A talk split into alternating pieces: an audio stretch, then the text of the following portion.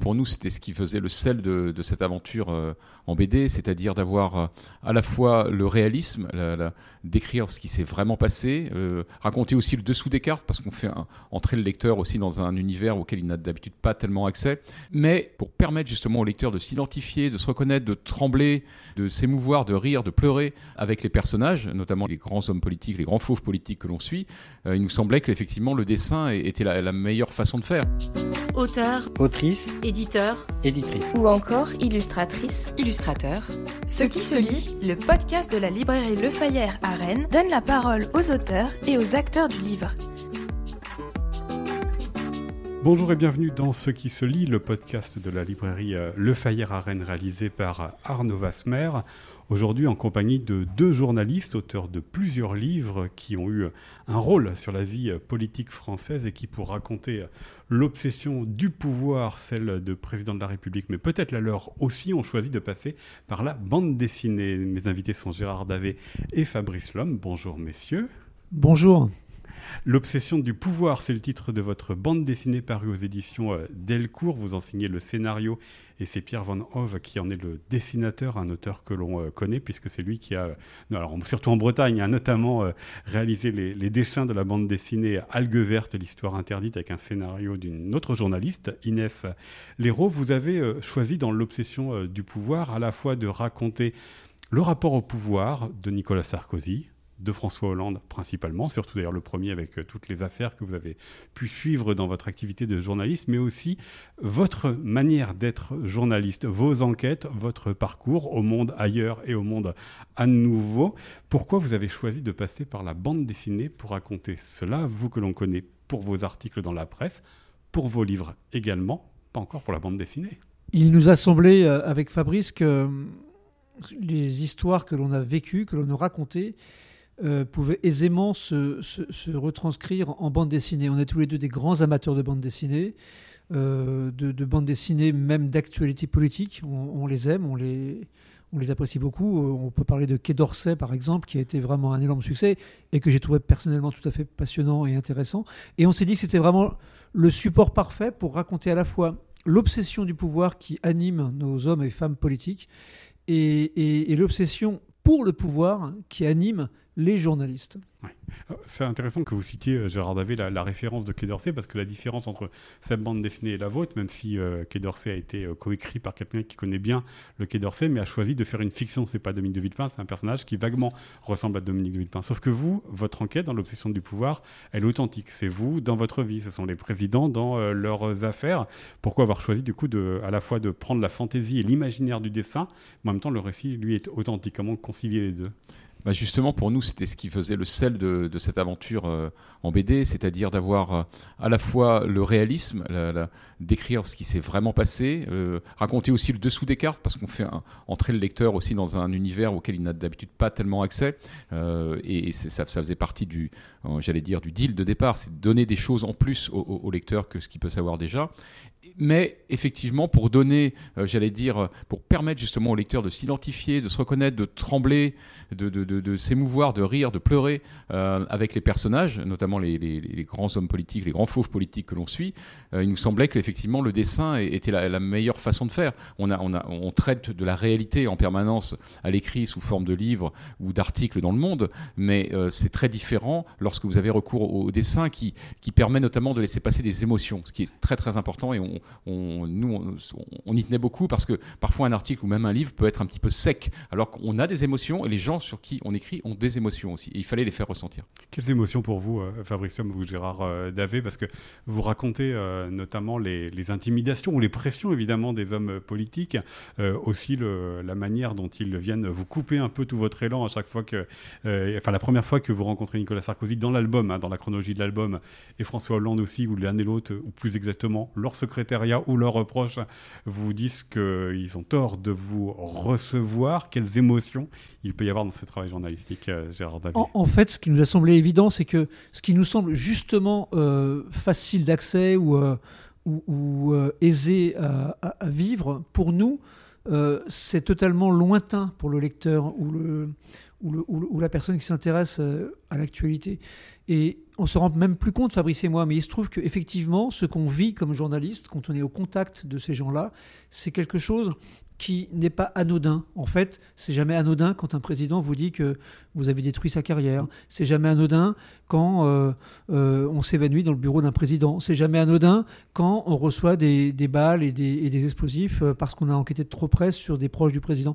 Donc, ce qui nous a semblé, nous, un peu lointain, je me suis rendu compte, avec le dessin, que finalement, euh, ça touchait de près les lecteurs qui comprennent que le métier du journalisme, le métier de journaliste, n'est pas un métier anodin. C'est ce qu'on a voulu vraiment raconter.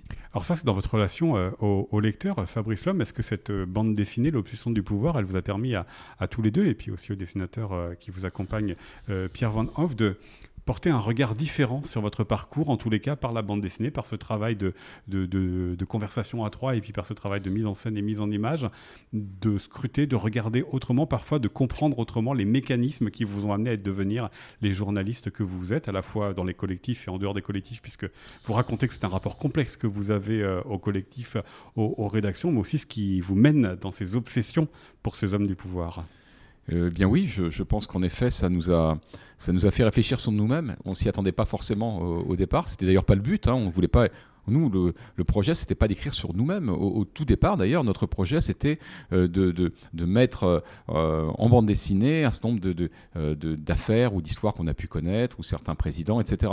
Et c'est sur les conseils de Vincent Bernière, notre éditeur, qui, qui, nous a dit dès le départ, mais il faut, le, plus intéressant dans toute cette histoire, c'est vous, c'est votre parcours, etc. Donc nous, on était un petit peu réservés à mettre en scène notre vie privée. D'ailleurs, on ne le fait pas, on, on s'interdit de le faire. En revanche, qu'on ait servi de fil rouge pour raconter les dessous de, les dessous de ces, obsédés du pouvoir que sont les, grands dirigeants politiques, euh, ça nous a paru pertinent. Mais du coup, effectivement, c'est une petite mise en abîme, même une grosse mise en abîme, puisqu'à un moment, on vient, on raconte nous-mêmes notre propre histoire et on se voit reproduit des, des, des, des dessins de nos, personnes. Donc on est obligé finalement de prendre de la distance et de se regarder, en fait, un peu comme dans un, dans un miroir, déformant ou pas. Et parfois on se trouve euh, très bien, puis il y a des fois on se trouve moins bien, mais c'est une sorte de thérapie euh, en temps réel.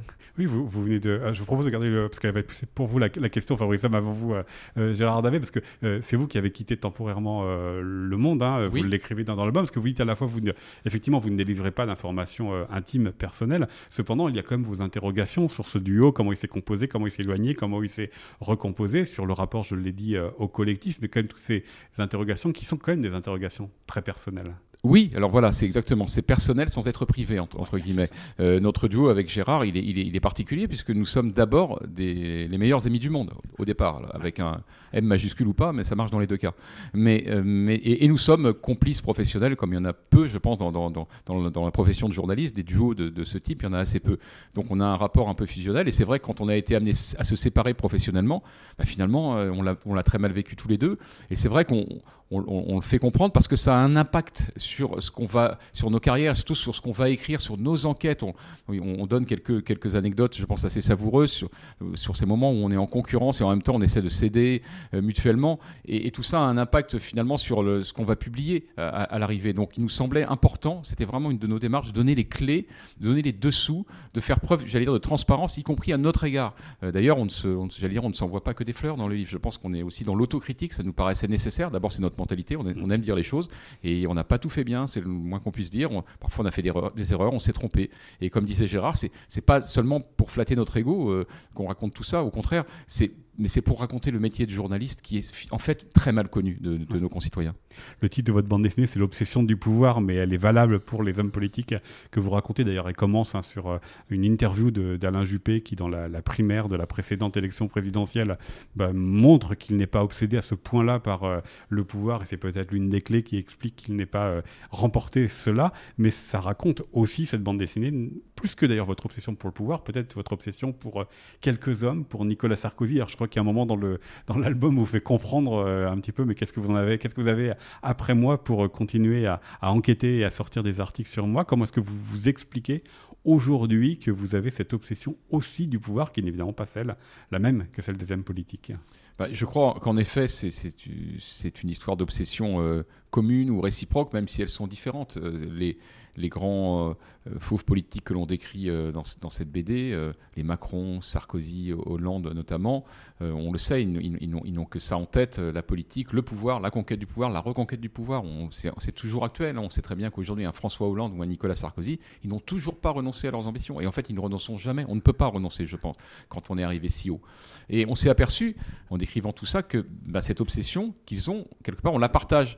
D'où ce titre et, d'où cette, cette j'allais dire, auto-analyse de, ce qu'on a fait, le fait qu'on ait été attiré comme des aimants par, les, j'allais dire, par les dessous du pouvoir. Évidemment, nous, ce qui nous intéresse, c'est pas d'exercer le pouvoir. Nous, c'est de c'est de décrypter, c'est d'en, livrer les ressorts, de donner au public à comprendre et à voir ce qu'il, ignore et ce qu'il devrait savoir. Et en réalité, c'est, quelque chose qui nous, anime, depuis nos, débuts dans la carrière. Depuis toujours, on a aimé aller chercher là où on vous dit de pas chercher, d'aller, d'aller, d'aller fouiller d'aller chercher, des, de découvrir des choses qui, sont, euh, qui restent cachées. Et quoi de plus excitant pour un journaliste que de contre-enquêter sur le pouvoir? Et par ailleurs, à quel moment peut-il mieux remplir son rôle? Quand, je ne vais pas dire s'attaquer, mais qu'en essayant de, décrypter ou de, divulguer des éléments euh, d'intérêt public et qui, sont cachés au plus haut niveau de, l'État. Et ça, c'est vraiment la fonction, je pense, d'un journaliste d'enquête, entre guillemets. C'est effectivement tout ce qu'on a voulu raconter à travers cette BD. Avec les questions que vous vous euh, posez sur la manière dont vous êtes aussi considéré par les hommes politiques dans leur obsession, pour leur obsession du pouvoir, ou comme vous venez de le dire, Fabrice Sam, pour regagner euh, parfois le pouvoir, parce qu'il y a eu aussi des impasses, il y a aussi des informations qui qui sont délivrés pour essayer d'affaiblir les adversaires. On se souvient de la, liste de, de Claire Stream, aussi l'affaire Bodis dans un autre genre. Vous le racontez ça hein, d'ailleurs, hein, les, réussites, les impasses, les limites, euh, les échecs. Comment vous faites, euh, Gérard Davé, justement, pour euh, bah, sentir que c'est d'intérêt public et ce n'est pas simplement une affaire, un début d'affaire, n'est pas forcément une arme politique utilisée contre d'autres politiques?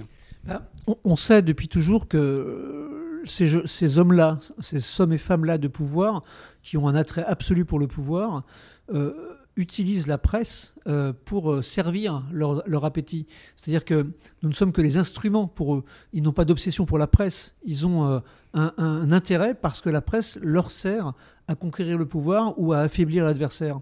Donc une fois qu'on le sait et que notre travail c'est de révéler ce qui se passe au sein du pouvoir, eh bien c'est très simple. Il suffit de comprendre ce que souhaite l'autre, pourquoi il le fait, ce qui n'explique pas non plus les erreurs dans lesquelles la presse a pu se complaire. Moi, j'ai grandi en comme journaliste à l'époque de l'affaire Grégory. J'ai bien connu de très très près l'affaire Baudis Allègre, on le raconte dans la bande dessinée.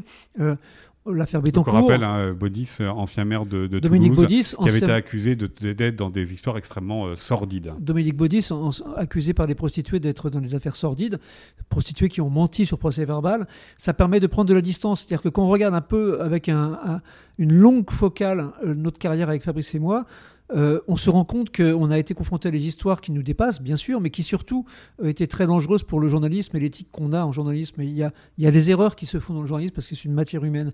Eh ben, on n'est pas exempt de ces erreurs-là. Et, je pense que la bande dessinée permet de comprendre que nous ne sommes que les instruments au service de certains du pouvoir, sauf que nous sommes aussi le quatrième pouvoir. Donc du coup, il faut avoir bien conscience de ce qu'on est, de ce qu'on peut faire, des dégâts qu'on peut occasionner, mais de notre responsabilité qui est très grande. Vous le racontez d'ailleurs, euh, Fabrice euh, Lhomme. Euh, est-ce que, comment dire, la quantité d'informations s'est tarie une fois que Nicolas Sarkozy a quitté le ministère de l'Intérieur pour le ministère de l'Économie? Bah, Là, c'est une, une, séquence particulière, effectivement, qui est qu'on raconte parce que ça a finalement été assez peu raconté jusqu'alors. C'est que Nicolas Sarkozy, dans la, dans, dans, la première période de son ascension politique, on va dire, jusqu'à sa conquête de la présidence, a vraiment essayé de faire, j'allais dire, ami-ami avec la presse et surtout était très malin et très intelligent par rapport à ça. Il savait exactement ce qu'attendaient les, les médias.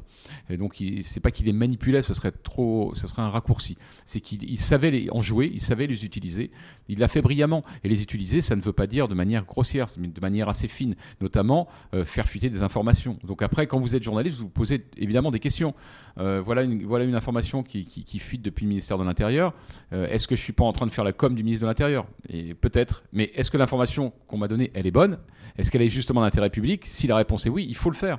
Il faut le faire. Et ensuite, effectivement, euh, on peut toujours dire euh, oui, mais dans ce cas-là, vous faites le jeu d'un tel ou d'un tel. Je crois que l'avantage de, la bande dessinée qu'on a, a écrite avec Pierre Bornov qui l'a dessinée, c'est qu'on on voit sur le long terme, on ne peut pas vraiment, je pense, nous soupçonner d'être entre les mains de je ne sais qui parce que euh, en fait, euh, un jour, euh, on, va être alimenté par des sarkozystes, le lendemain par des, par des gens proches du Parti socialiste, et puis il y a des fois, on est surtout alimenté par des gens qui ne sont absolument pas dans, l'univers politique, hein, parce qu'il n'y a pas que a pas que ça non plus. il y a aussi les enquêtes d'initiative qu'on fait nous-mêmes. On n'a pas besoin dans ce cas-là d'être d'être dirigé par qui que ce soit. Il y a des informations qu'on trouve auprès de, de sources, j'allais dire neutres ou plus ou moins neutres. Tel avocat qu'on connaît depuis longtemps, tel magistrat, tel policier, etc. Donc tout cet ensemble fait, je pense qu'à l'arrivée, euh, oui, ça signifie que l'information n'est jamais neutre quand elle est publiée, c'est vrai, bien entendu, elle ne tombe pas du ciel, mais je ne pense pas qu'en tout cas qu'on soit deux journalistes, euh, qu'on puisse soupçonner d'avoir été instrumentalisés par un camp, euh, par un homme, par une femme, par un responsable politique. Je pense que c'est plutôt l'inverse qui apparaît. Mmh. Alors dans cet album, L'obsession du pouvoir, les personnages politiques que vous racontez, Fabrice Somme et Gérard Lavé, ne sont pas à égalité au niveau de la place. Nicolas Sarkozy prend beaucoup plus de place que François Hollande. On sait aussi que les, les différences de rapport à la presse sont euh, énormes. D'ailleurs, vous racontez, moi, une scène qui m'a stupéfié, c'est que la première fois où euh, François Hollande reçoit le nouveau Premier ministre Jean-Marc Ayrault euh, chez, à l'Élysée, bah, vous êtes présent dans la salle, ce qui est quand même assez troublant, assez particulier. Comment vous expliquez cette place différente dans l'album? Est-ce qu'il y a une obsession du pouvoir différente ou une obsession pour les gens du pouvoir différente pour vous envers Nicolas Sarkozy et envers François Hollande Alors, tous deux ont la même obsession pour le pouvoir. Nous deux, je ne pense pas qu'on ait une obsession pour Sarkozy ou, ou envers Sarkozy et Hollande, mais la vérité est que Sarkozy, on a grandi en politique avec lui, on a grandi en journalisme avec lui. C'est-à-dire que même avant, vous le racontez, même avant de faire du journalisme d'investigation, Nicolas Sarkozy, je crois que c'est vous en plus, Gérard Davé, qui était dans les Hauts-de-Seine,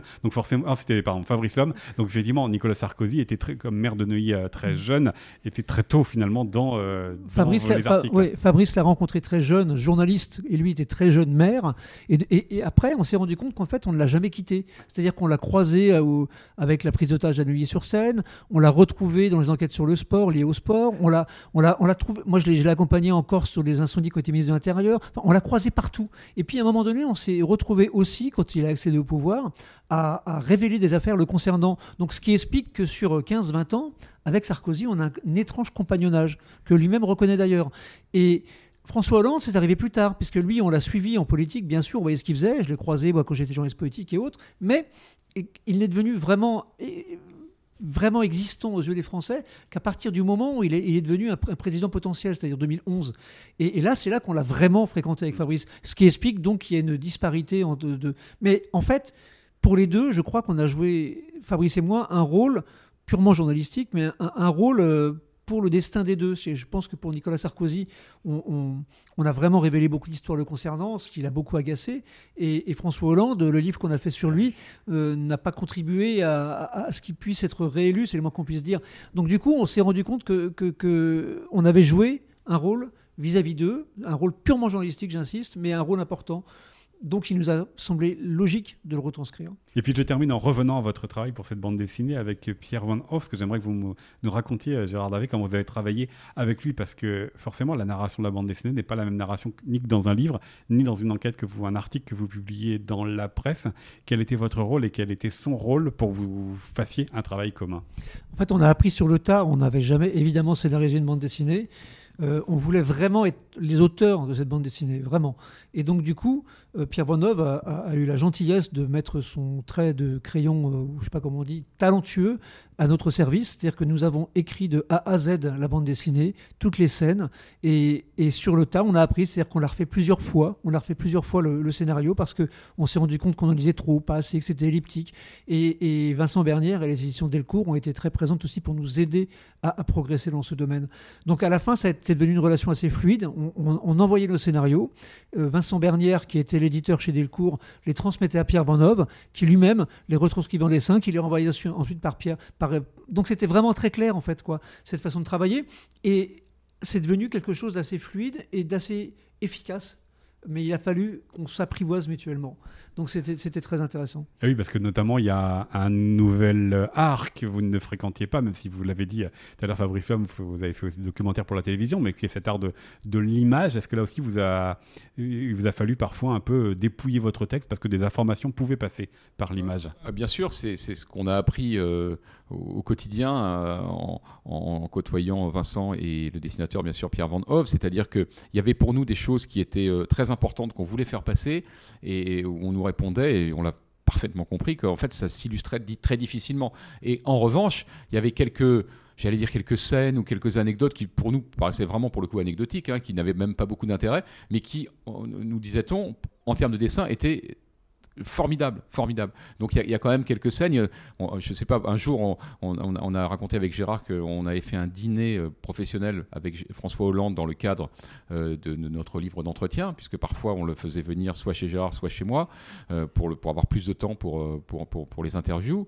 Et, il se trouve qu'un jour, à l'époque, j'avais un, petit chien et deux chats, que j'ai toujours.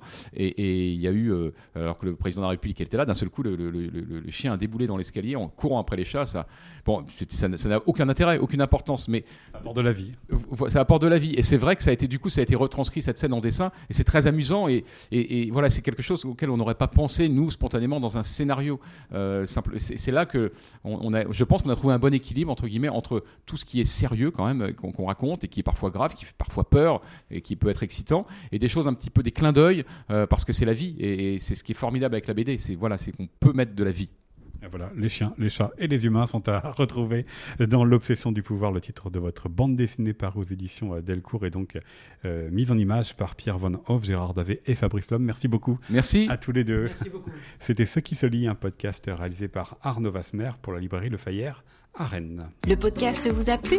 N'hésitez pas à vous abonner, à partager et à nous suivre sur les réseaux sociaux.